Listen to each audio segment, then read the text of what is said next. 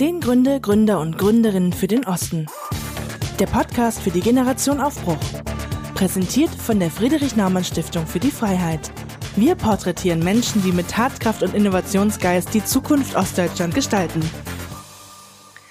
Ja, hallo, herzlich willkommen zum Podcast für die Generation Aufbruch. Präsentiert von der Friedrich-Naumann-Stiftung für die Freiheit. Wir porträtieren Menschen, die mit Tatkraft und Innovationsgeist die Zukunft in Deutschland gestalten. Heute spreche ich mit Erik Weber, geboren in Riesa. Er ist Mitbegründer und CEO des Spin Lab, dem HHL Accelerator in der Baumwollspinnerei Leipzig. Herzlich willkommen, Erik. Hallo und vielen Dank für das Interview. Ja, für unsere Zuhörer stell dich doch einmal ganz kurz vor. Ja, mein Name ist Erik. Ich bin seit fünf Jahren Gründer und Geschäftsführer des SpinLab. Wir sind ein Unterstützungsprogramm für Startups. Das heißt, wir unterstützen Gründer bei Markteinführung und Finanzierungsthemen, insbesondere in den Bereichen Energie, Smart City und Gesundheit. Und wir arbeiten mit einer Reihe von größeren Unternehmen zusammen, hier aus der Region, aber auch deutschlandweit tätig, mit denen wir gemeinsam Innovationsprojekte mit den Startups realisieren. Wie seid ihr auf die Auswahl gekommen, dass ihr jetzt, sag ich mal, Smart Cities oder Gesundheit äh, als Bereiche ausgewählt habt? Es gab 2017 einen Wettbewerb des BMWI, des Bundesministeriums für Wirtschaft, bei dem bestimmte Regionen oder Städte in Deutschland mit bestimmten Themen hervorgebracht und positioniert werden sollen, auch national und international. Jetzt ist das bei Städten wie Frankfurt im Bereich Fintech vielleicht relativ intuitiv. Für Leipzig ist es tatsächlich der Bereich Energie, und äh, Gesundheit, Smart City würde ich da vielleicht auch stärker noch als Zukunftsthema positionieren, was ja generell in Deutschland noch etwas nachholbedürftig ist. Äh, was für Leipzig in dem Bereich spricht, ist nicht nur der Sitz der europäischen Strombörse EEX ähm, oder auch ja, der VNG, Verbundnetz Gas AG, als größtes oder eines der größten Gaskonzerne in Deutschland. Die KU8, also die großen acht kommunalen Unternehmen, haben ein Mitglied, nämlich die Stadtwerke Leipzig, die eben auch der ähm, sehr, sehr groß positioniert sind als Stadtwerk, aber eben auch mit ihren Verkehrsbetrieben und Wasserwerken großes Einwohnerspektrum abdecken. Wir haben mit Dell ähm, in Halle ein Unternehmen, die sehr, sehr aktiv im Bereich Smart City und Public letztlich sind, die hier in einem Vorort von Leipzig, wenn ich Halle so mal nennen darf, ja. Äh, sitzen. Und äh, dementsprechend war es für uns relativ logisch mit den Themen Energie und Smart City und auch Gesundheit, digitale Gesundheit ranzugehen. Und wir sind froh, dass das BMWI auch so gesehen hat, äh, auch die Landesregierung uns dabei unterstützt und wir uns jetzt auch als European Digital Innovation Hub bewerben. Verstehe. Also jetzt mal allein so an diesen äh, Formulierungen äh, digitale Gesundheit äh, sind wir ja schon in wirklich, ja, wirklichen Zukunftsthemen. Jetzt springe ich mal ein paar Jahre zurück. 25 Prozent der Menschen in Deutschland kennen die Wiedervereinigung nur aus Erzählungen. Wie hast du denn diese Zeit erlebt? Ich habe sie ja gar nicht bewusst erlebt. Ich war zu dem Zeitpunkt drei Jahre alt. Das heißt, ich mein Erinnerungsvermögen sozusagen äh, reicht tatsächlich nicht bis in die DDR-Zeit zurück. Allerdings muss man ja sagen, es ist ja auch ein Umbruch, der über viele Jahre geschehen ist. Was für mich umso präsenter ist, ist das ganze Thema Strukturwandel. Also es ist, ist ja nicht so, dass 1990 plötzlich Ost und West auf gleichem Niveau waren, was ja heute zum Teil noch nicht passiert ist. Und ich kann mich erinnern, dass mein Vater anfänglich beispielsweise äh, zu DDR-Zeiten quasi das Stahlwerk aufgebaut hat und zu Wendezeiten wieder abgebaut hat. Ja? Also auch so lange, bis alles quasi restrukturiert und abgebaut war. Und dann hat man natürlich auch das, das große Phänomen, wie geht's dann eigentlich weiter? Das war dann in dem Form in der ja, äh, Ich-AG, in der Selbstständigkeit, auch um, um im Weiterbildungsbereich. Also insofern, man sieht das schon auch im Familienkreis und auch in der sich umgebenden Gesellschaft letztlich, äh, dass die Änderungsprozesse auch in den 90er Jahren natürlich starke Einschnitte waren. Und äh, auch wenn ich heute in meinem Heimatdorf bin, ähm, sehe ich da einen gewissen Abstand, sage ich mal, zu Regionen wie Leipzig heute, aber eben auch zu ja, anderen Regionen. Ja, wenn du jetzt drei Jahre alt warst, dann hast du natürlich tatsächlich nur die Chance gehabt, das äh, war, ja dein Umfeld mitzubekommen oder deine Eltern, die Schule. Gab es denn jetzt, wenn du, sagen wir mal, drei Jahre später in die Grundschule gekommen bist oder so, gab es von deiner Erinnerung irgendwelche Formulierungen, wie, wie das beschrieben wurde, diese Wiedervereinigung? Also wie gesagt, oder wie darüber gesprochen wurde, weil ich meine, auch so Lehrkräfte oder Lehrkörper, die ändern sich ja jetzt nicht so rasant in ihrer, in ihren Formulierungen zum Beispiel. Ja, ich glaube, da kann man ganz, ganz klar sagen, dass Staatsbürgerkunde zum Glück in der Grundschule keine Rolle gespielt hat. Und ähm, zu der Zeit, wo ich dann selber in der Gymnasialstufe war, schon genug Zeit dann auch vergangen war. Ich glaube, ohne es bis, also ohne es zu wissen, würde ich behaupten, dass äh, unser damaliger Gesellschaftskundelehrer wahrscheinlich auch eher liberal äh, eingestellt ist, möglicherweise auch äh, entsprechende Parteizugehörigkeit hatte. Genauso wie es natürlich Lehrer gab, von denen man offen wusste, dass sie eine SED-Vergangenheit haben.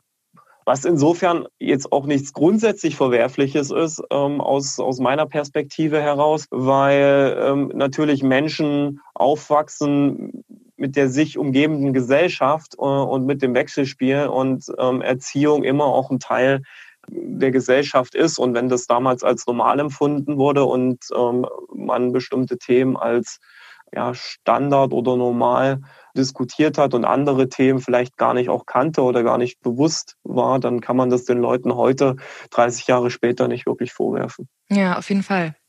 Ja, ich fand den Gedanken jetzt nur interessant, dass ich, ich meine, ich bin im Westen groß geworden. Ich kann auch davon ausgehen, dass meine Erzieher oder Lehrer oder sag ich mal die Leute, die irgendwo meinen Bildungsweg geprägt haben, an Dingen festgehalten haben, sei es irgendwelchen Traditionen oder so. Aber was ich wohl weiß, ist, dass sie wahrscheinlich nicht so großen, auch innerlichen oder gesellschaftlichen Umbrüchen ausgesetzt waren wie jetzt ähm, im Osten zum Beispiel. Und das hat mich interessiert, ob man das vielleicht irgendwie als Kind oder Jugendlicher dann doch noch mitbekommen hat.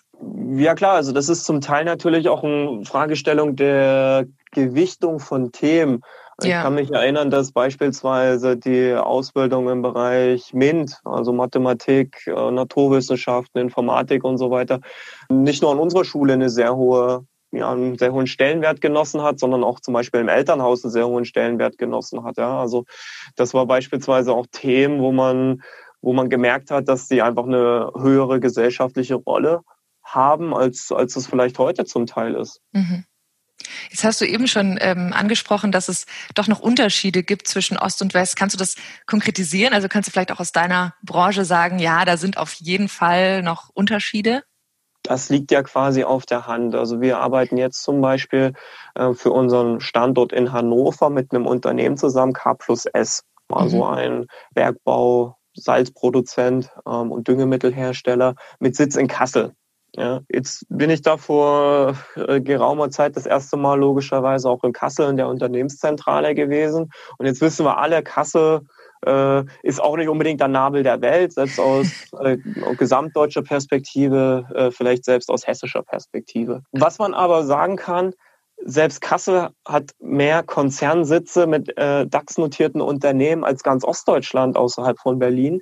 Insofern äh, sieht man ganz einfach auch ähm, an vielen, vielen Fragestellungen, dass die Substanz, die ähm, vorhanden ist, in ähm, anderen Regionen einfach eine, eine ganz andere historisch gewachsene Struktur hat. Ja, wenn wir heute Essen angucken und vielleicht mit Leipzig vergleichen, dann wird der ein oder andere jüngere Bürger sagen, hey, vielleicht würde ich Leipzig als Lebensort äh, vorziehen.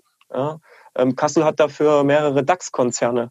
Ja, also das ist eine ganz, ganz andere Struktur, die gewachsen ist, beziehungsweise eben nicht mal mehrmalig zerstört wurde, wie das vielleicht in den ostdeutschen Bundesländern passiert ist. Ja, verstehe. Jetzt bist du ja in Riesa geboren und hast in Leipzig studiert. Was war denn deine Motivation, im Osten zu bleiben? Also gab es auch die Idee, ich studiere jetzt im Westen?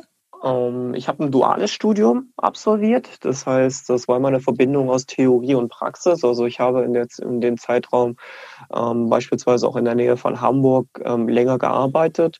Ähm, das heißt, ähm, ich war nie ausschließlich im Osten. Ich habe äh, auch die Studienwahl gar nicht so 100% bewusst damals für Leipzig getätigt, sondern das kam ähm, aufgrund meiner damaligen Frau, beziehungsweise Freundin, heute Frau, die ihr Masterstudium in Leipzig begonnen hat. Und dann war das für mich so eine Frage des Nachgehens sozusagen. Ähm, und seitdem bin ich vom Prinzip her in Leipzig. Äh, wäre meine Frau nach Frankfurt gegangen, dann wäre ich heute wahrscheinlich in Frankfurt. Ja, verstehe. Und äh, jetzt hast du aber auch in Leipzig gegründet. Hättest du auch, also weil du jetzt eben auch von den DAX-Konzernen gesprochen hast oder von einer, ja, einer anderen Historie der, ähm, des, des Netzwerks vielleicht, ähm, wäre es nicht auch eine Option gewesen, in Westdeutschland zu gründen? Das Gründen wäre überall für mich eine Alternative gewesen, auch nicht nur in Westdeutschland, sondern äh, möglicherweise in ganz Europa. Ich bin aber total happy mit meiner Entscheidung, das in Leipzig zu tun. Wie ich hatte hier viel Unterstützung. Ähm, äh, auch ideell viel Unterstützung. Ähm, wir haben hier gute Themen definiert und hatten das Glück, dass wir hier deutlich präsenter waren, als wir es vielleicht an anderen Standorten gewesen sind. Wir haben von Anfang an ja mit der HHL, also Handelshochschule Leipzig, kooperiert, die ja selber auch äh, eine hervorragende Einrichtung einfach hier für die Region und in Ostdeutschland ist, so dass sich die Frage des Standortes so nie gestellt hat, sondern ich da letztlich auch eingewachsen bin über die Kooperationen, die sich hier einfach am Standort ergeben haben. Ja, Jetzt, ähm, weil du das schon angesprochen hast mit dem mit den Hochschulen, das ist ja bei Unternehmen gar nicht unentscheidend, wie die Universitäten oder ja andere Institutionen unterstützen. Was ähm, wird da von euch genutzt? Du hast jetzt schon die HHL genannt. Wir arbeiten neben der HHL mit fast allen Hochschulen oder Forschungseinrichtungen in Leipzig zusammen. Wir arbeiten darüber hinaus natürlich auch mit vielen Instituten, äh, Hochschulen und so weiter aus der ganzen Region zusammen. Äh, man darf halt nicht vergessen, dass es eine sehr, sehr hohe Dichte hier an Forschungseinrichtungen und Hochschulen gibt. Das durchaus Strukturpolitik der letzten 30 Jahre war, von der wir heute natürlich profitieren können, also eine sehr, sehr breite Basis hier haben. Ich glaube auch die höchste Dichte an außeruniversitären Forschungseinrichtungen in ganz Deutschland. Ähm, und das bedeutet natürlich für uns, dass wir sehr, sehr viele Anknüpfungspunkte mit Forschung ähm, und äh, auch Lehre, Ausbildung haben. Und hier profitiert Leipzig auch von einer sehr zentralen Lage. Das heißt, wir haben das Glück, dass kleinere Fachhochschulen im Umkreis häufig Absolventen produzieren, wie ich das mal nenne, die dann gern auch in Leipzig arbeiten und sich von Leipzig als Stadt dann überzeugen lassen, ähm, so dass das Einzugsgebiet, sage ich mal, für einen Arbeitgeber oder auch für einen Startup welches in Leipzig sitzt, deutlich größer ist als die Stadt Leipzig selbst. Also aktuell ist es ja auch so, dass Leipzig in den letzten Jahren mehr Leute aus Berlin angezogen hat, als aus Leipzig nach Berlin gezogen sind. Also auch mehr Leute aus Westdeutschland nach Leipzig gezogen sind, als ähm, Leipziger nach Westdeutschland gezogen sind. Also das heißt, ähm, Leipzig ist heute letztlich unser Bürgermeister hat das mal so schön formuliert, als äh, vielleicht erste und bis heute einzig gesamtdeutsche Stadt, die 200.000 Einwohner, die in den letzten 10 bis 15 Jahren wieder dazugekommen sind, die sind ja nicht aus Markleberg gekommen. Ähm, die sind ja auch nicht aus, aus Riesa ausschließlich gekommen. Ich schon, andere nicht sondern die sind ja stark auch aus, äh, aus anderen Bundesländern gekommen. Ja, das stimmt, das kann ich bestätigen. Jetzt bei der Frage der Studienorte damals lag Leipzig immer ganz weit vorne. Jetzt hat die Friedrich-Naumann-Stiftung eine Broschüre rausgebracht mit ähm, aktuellen Fakten zu 30 Jahren deutsche Einheit. Und ähm, da wird eben aufgezeigt, wo ist denn dieses Ost-West-Gefälle noch, wo wurde der Rückstand auch schon aufgeholt oder zum Beispiel, wo liegt der Osten auch schon lange vorne. Und ein Fakt, weil wir jetzt so viel über Leipzig gesprochen haben, ist, dass Leipzig eben boomt und dass es 12 Prozent Zuwachs in den letzten zehn Jahren hat.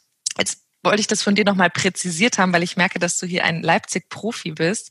Woran liegt denn deiner Meinung nach dieser Trend zum Wachstum? Und jetzt das noch interessantere, gilt das auch für die Region? Also greift Leipzig vielleicht auch um sich? Ja, ich würde vielleicht kurz mit der zweiten Frage anfangen. Ja. Äh, das Interessante ist, äh, im ersten Halbjahr diesen Jahres hat äh, Leipzig erstmalig seit den letzten, weiß ich nicht, 10, 15 Jahren tatsächlich wieder Einwohner verloren. Das lag natürlich zu einem daran, dass Corona bedingt einfach generell, glaube ich, ähm, ja, so Umsiedlungsprozesse etwas, etwas stagnieren.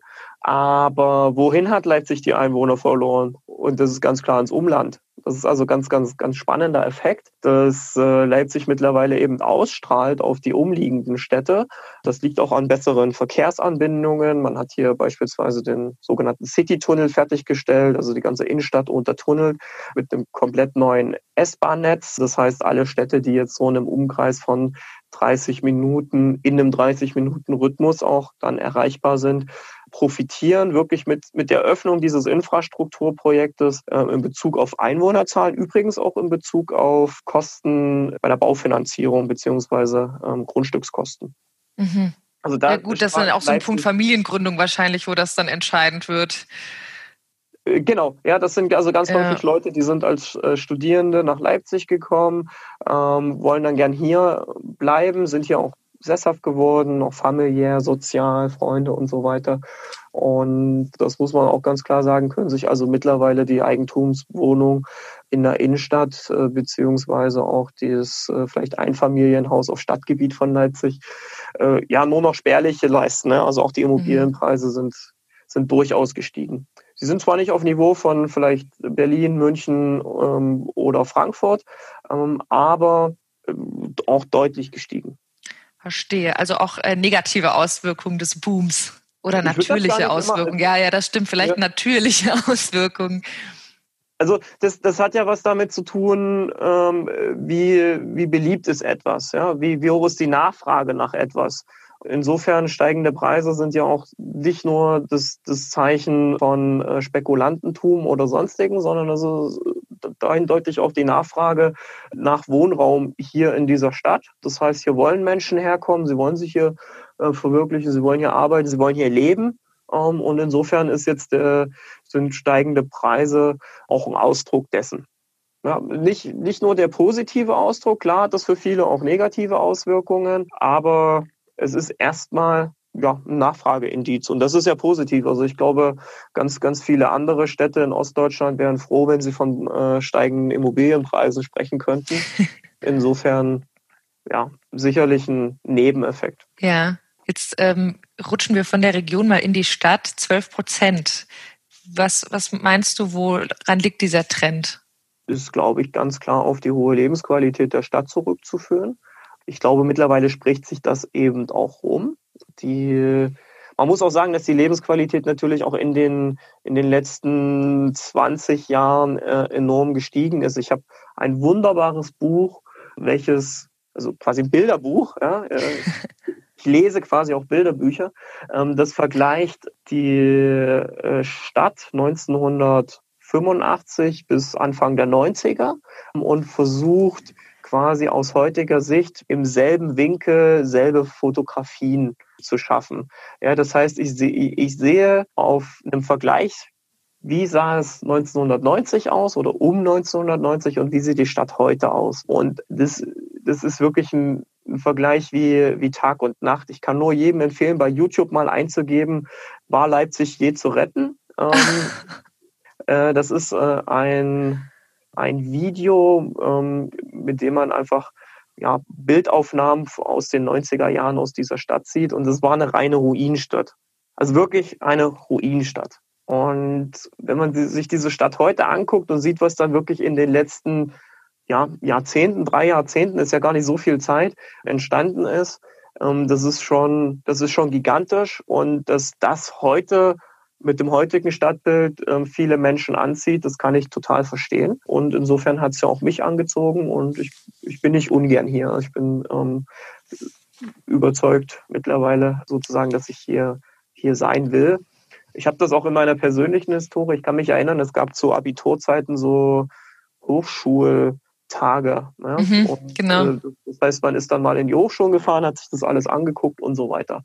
Äh, ich habe mich damals, das war dann so elfte Klasse, für die Universität Leipzig entschieden und äh, bin hier mal so hergefahren und habe den alten Campus am Augustusplatz noch gesehen. Also noch schön Plattenbau mit großem Karl-Marx-Kopf davor und äh, habe dann damals gesagt, also das, das, das kommt für mich eigentlich nicht in Frage. Ja, also diese Hochschule kommt für mich nicht in Frage.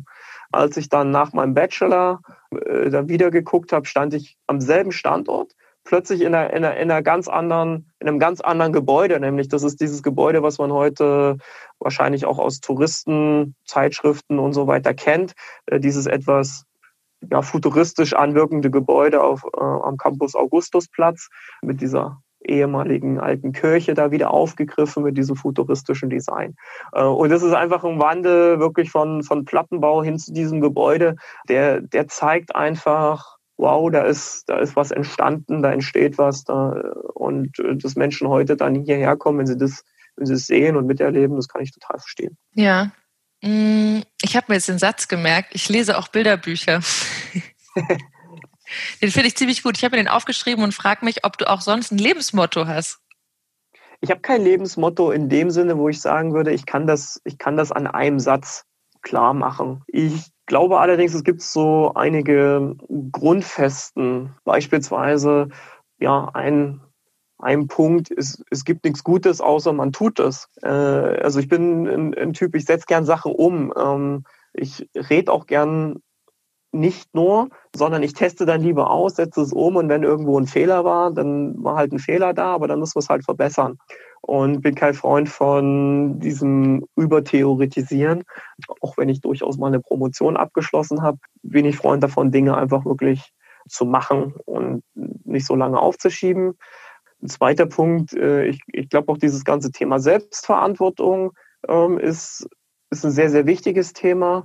Also das, das heißt, Menschen sollten in, in ihrem Rahmen immer aufgefordert werden, das, das zu leisten, was sie auch können und, und leisten wollen ähm, und brauchen dabei natürlich an der einen oder anderen Stelle Unterstützung. Das kann eben in einem volkswirtschaftlichen Kontext durchaus durch den Staat sein. Ähm, das kann aber auch in einem betriebswirtschaftlichen Kontext natürlich sein, dass, dass man Mitarbeiter besonders auch fördern oder unterstützen muss, um, um Ziel ähm, zu erreichen.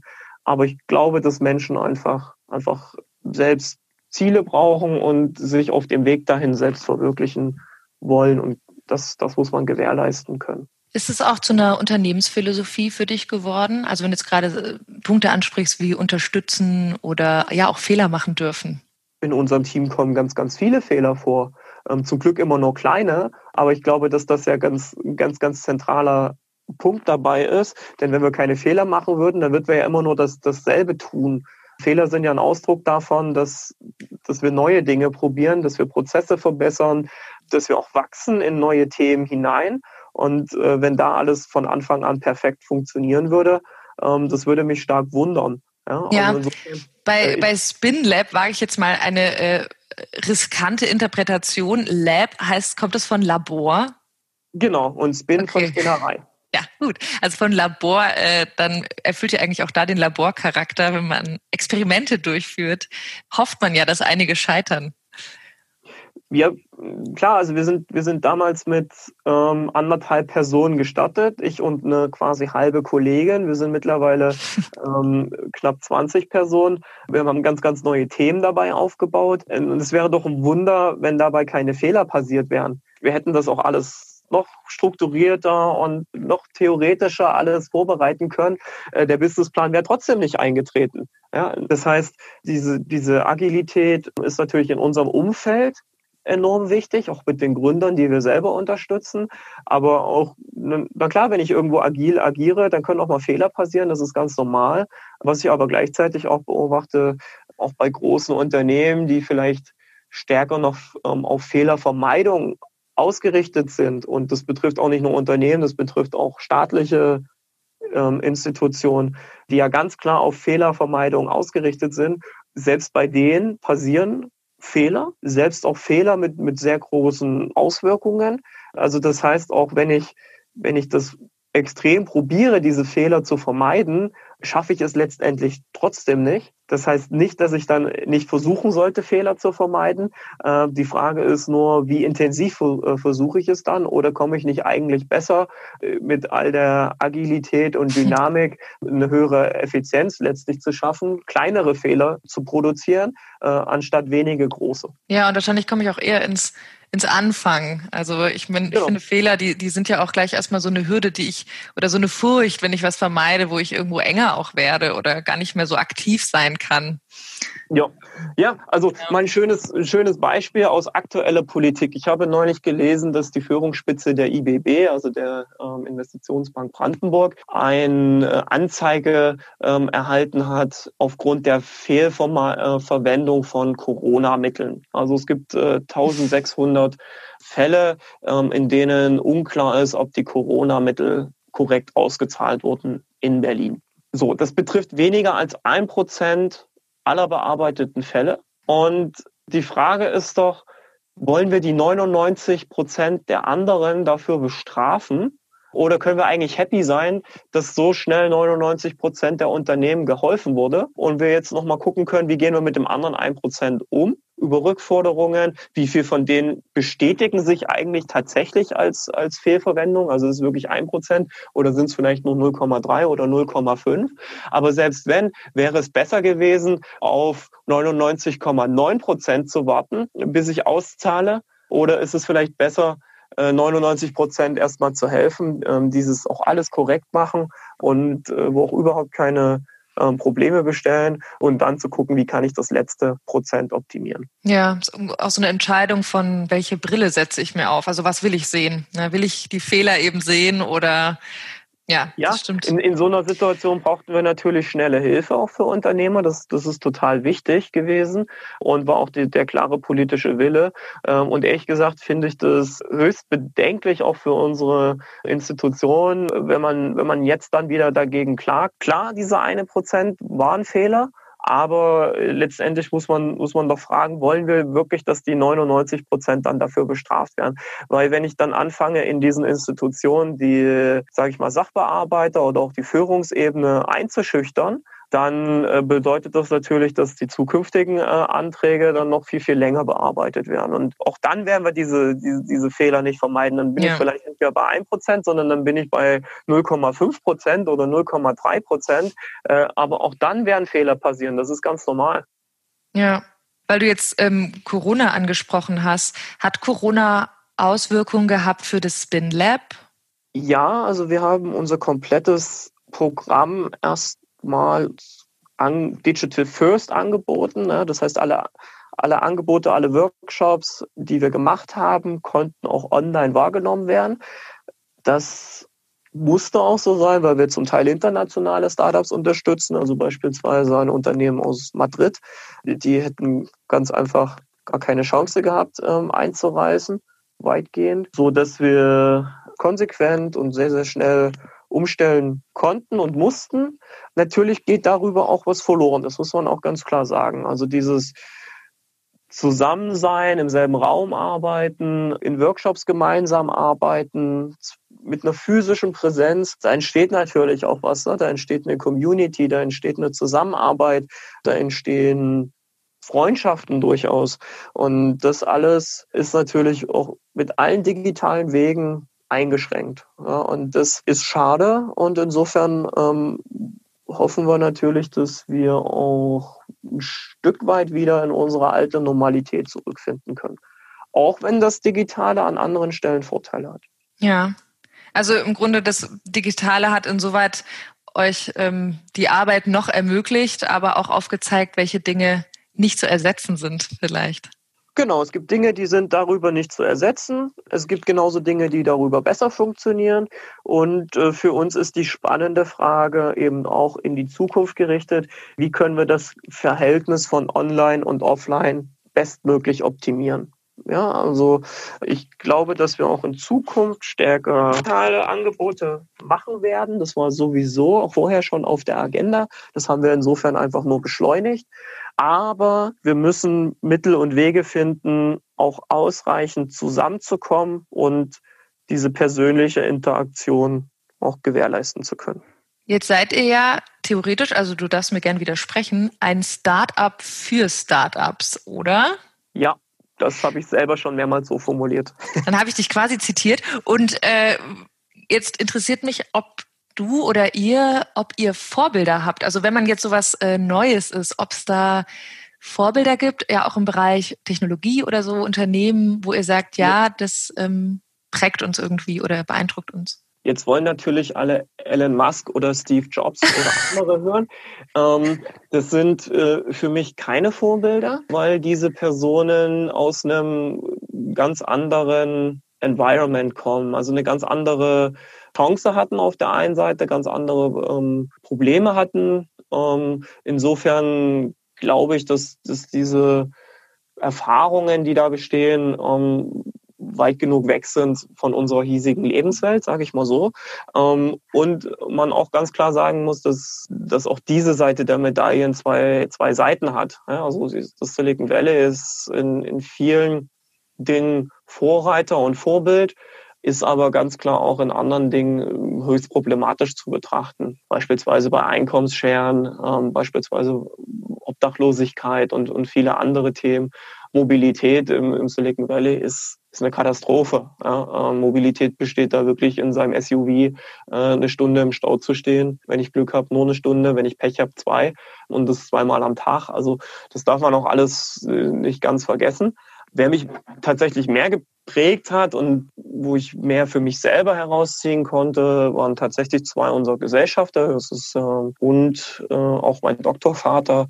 Ähm, also das sind ähm, zwei Unternehmer hier aus der Region, die mich immer unterstützt haben, ähm, inhaltlich auch mal mit einem guten Rat und äh, mir gleichzeitig viele Freiräume auch gelassen haben. Und mein Doktorvater, Professor Pinkert, ist mittlerweile wieder in der Politik gelandet, macht in NRW als Wirtschaftsminister, glaube ich, auch wieder einen ähm, sehr, sehr guten Job, der mich auch mitgeprägt hat, sage ich mal. Und die sind insgesamt, diese drei Personen sind für mich schon so eine Art Vorbild. Ja, wow, dann bist du ja quasi wie so ein Musterbeispiel von äh, in, in der Hochschule unterstützt in die Selbstgründung und das Netzwerk bleibt noch erhalten. Ja, man muss ja sagen, dass die Initiative zur Gründung des, des BinLabs damals von, von einem dieser zwei ähm, Personen ausging. Also äh, okay. kann man es auch benennen. Das ist, äh, das ist ähm, der Gerd-Harry Lübke, ist ein Galerist, ähm, einer der bekanntesten und ähm, ich darf das sagen, besten in, in, in Deutschland, ähm, der hier auf der Spinnerei, Baumwollspinnerei, ein, eine Galerie hat und damals quasi auf die HL zugekommen ist ähm, äh, mit der Idee, hier dieses Thema Startup ähm, auch auf das Gelände zu bringen. Und ich damals bei Professor Pinkwart am Lehrstuhl gearbeitet habe als äh, auch Gründercoach für Hochschulausgründungen, so dass das Thema dann bei mir verankert war. Und äh, so ist das Ganze dann entstanden, auch innerhalb von relativ kurzer Zeit. Okay. Ja, jetzt bist du selber schuld, weil du Elon Musk angesprochen hast. Ich hätte dir die Frage aber sowieso gestellt. hast du jetzt quasi vorgegriffen. Mich hat jetzt interessiert, weil du gemeint hast, mit der ja ganz anderen Denke vielleicht auch, wie gehe ich Dinge an, ähm, wie du denn jetzt aus deiner Sicht diese Entwicklung siehst, dass das Tesla-Werk in Brandenburg gebaut wird. Also was ist so dein, ja, darf man in der Wirtschaft nach einem Bauchgefühl fragen? Was ist dein Bauchgefühl? Es ist erstmal witzig, äh, dass Tesla überhaupt diesen Schritt geht und natürlich auch ein Frontalangriff gegen die deutsche Automobilindustrie. Ich glaube, das, das, kann, man, das kann man hier an der Stelle schon festhalten. Und ich glaube, Elon Musk hat selber mal getwittert, er hat, er hat drei Probleme gelöst. Das ist ähm, das elektrische Fahren, äh, die Mobilität. Ja, ähm, es ist die Software quasi in einem, in einem Auto und es ist die Revitalisierung von Brandenburg. ähm, das fand ich eine ganz interessante Aussage. Wer hätte gedacht, dass eine Industrieansiedlung in dieser Größe in Brandenburg, jetzt muss man, jetzt muss man sagen, der Grund, glaube ich, für die Ansiedlung dort an dem Standort ist einfach die Nähe zu Berlin. Also hätte jedes Bundesland sein können. Äh, ich glaube, die Entscheidung wäre ähnlich ausgefallen. Aber es ist natürlich eine, eine gigantische Chance, weil es auch Pendelreichweite für weite Gebiete der Lausitz ist. Und wer hätte gedacht, dass, dass dort über so eine Ansiedlung 10.000 Arbeitsplätze entstehen können.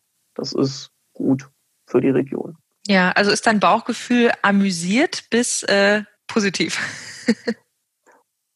war grundsätzlich interessiert. Ähm, und man darf das ja auch nicht unterschätzen, genauso wie das führende Personen damals von deutschen Automobilherstellern und Zulieferern zu Tesla gewechselt sind, um dort was Neues aufzubauen, wird es genauso passieren, dass Mitarbeiter, die hier dann bei Tesla arbeiten, auch in dem Forschungszentrum oder beziehungsweise Entwicklungszentrum, was noch in Berlin geplant ist, arbeiten, ja dann auch wieder in die deutsche Industrie zurückwechseln. Ja, also das, das ist ja ein Geben und Nehmen. Und natürlich wird jetzt erstmal sicherlich das, das Aldo auf Grund äh, der Neueinstellungen pro Tesla sein, aber über, über die Jahre zieht sich das ja auch wieder glatt und ähm, insofern da die deutsche Automobilindustrie auch gute Angebote machen kann, äh, bin ich da ganz zuversichtlich, dass auch der eine oder andere von Tesla wieder zurückwechselt ähm, und entsprechendes Know-how mitbringt. Und damit meine ich nicht explizit nur das Ingenieurs-Know-how, sondern auch durchaus, wie das Unternehmen tickt, welche Kultur äh, vorherrscht und so weiter. Also insofern sehe ich das langfristig schon als eine interessante Ergänzung für den deutschen Automobilstandort. Ähm, und wenn das Werk in Polen gewesen wäre, dann hätte es genauso äh, Fahrzeuge für den für den deutschen Markt produziert, äh, wie jetzt, wenn es in, in Brandenburg steht. Ähm, insofern ist es mir doch total gleich, wo in Europa das, das Werk steht. Insofern denke ich, können wir eigentlich als Nation davon sicherlich eher profitieren. Ja, also langfristig profitieren. Jetzt schau mal in die Zukunft, zehn Jahre, wo siehst du das Spin Lab da? Oder bist du dann überhaupt noch beim Spin Lab? Stand heute gehe ich davon aus, dass ich dann noch beim Spin Lab bin. Ähm, mir würde jetzt auch nichts Größeres einfallen, was dagegen spricht. Das ist immer ziemlich schwer für, für, für so ein Unternehmen, wie wir das sind, eine Prognose zu treffen glaube und hoffe, ähm, dass wir den Weg weitergehen können, ähm, uns hier nachhaltig zu etablieren als ähm, eines der besten Programme in Deutschland, auch darüber hinaus natürlich Reichweite zu generieren. ich hoffe, dass wir bis dahin unseren Fonds, den wir aufgebaut haben, auch weiter vergrößern können. Wir haben jetzt erstmalig angefangen, in dem Fall in Hannover einen neuen Standort aufzubauen. Ähm, ich denke, dass es innerhalb der nächsten zehn Jahre vielleicht noch den einen oder anderen weiteren Standort geben wird.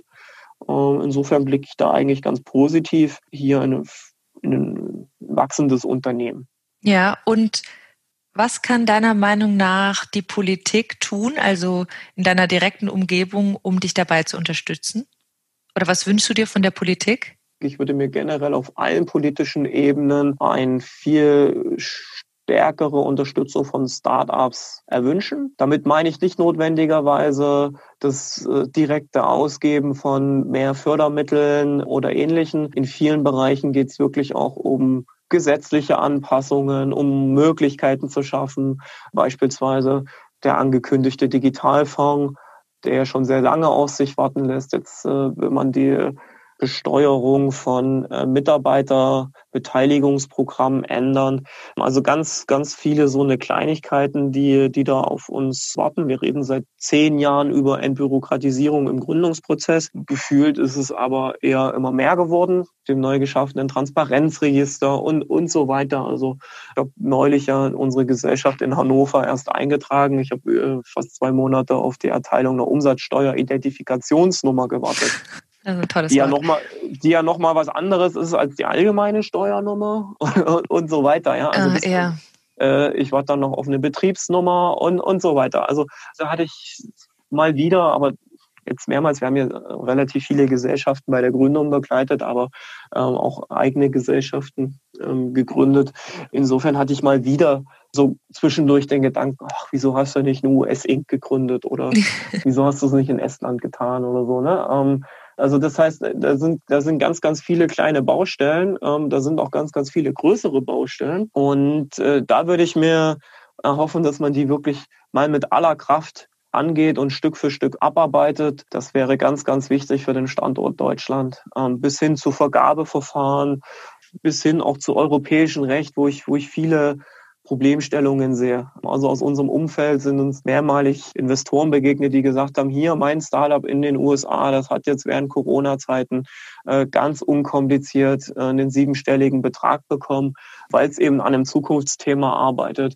Ja, und wenn ich dasselbe dann in, in Deutschland oder in der Europäischen Union sehe, dann geht das sofort los mit dem Minimis-Regeln und da Regeln und dort Regeln. Und ich verstehe immer gar nicht, äh, warum wir uns an vielen äh, Stellen das Leben selbst so schwer machen, weil man darf nie vergessen, dass beispielsweise die Minimis etwas ist, was wir uns als Europäer selbst auferlegt haben. Ja, sehr schön. Wenn ich dich, wenn ich dich richtig verstehe, dann äh, denkst du ja gar nicht in Ost- und West-Kategorien, sondern hättest auch in Frankfurt studieren oder in Estland gründen können. Für das Abschlussstatement Perspektive für den Osten, darfst du jetzt trotzdem mal einen Satz vollenden und ich sag dir, wie er anfängt, hast aber Zeit nachzudenken. Die Zukunft liegt im Osten, weil. Die Zukunft liegt im Osten, weil der Osten das größte Potenzial hat, ähm, insbesondere auch im Bereich Innovation und Gründungen. Ich glaube fest daran, dass ähm, der Osten oder bestimmte Standorte zumindest im Osten da einen Wettbewerbsvorteil haben, einfach aufgrund von Preisstrukturen, aufgrund auch durchaus der Strukturpolitik der letzten ähm, Jahrzehnte mit reichhaltigen Forschungs- und äh, Ausbildungsangeboten.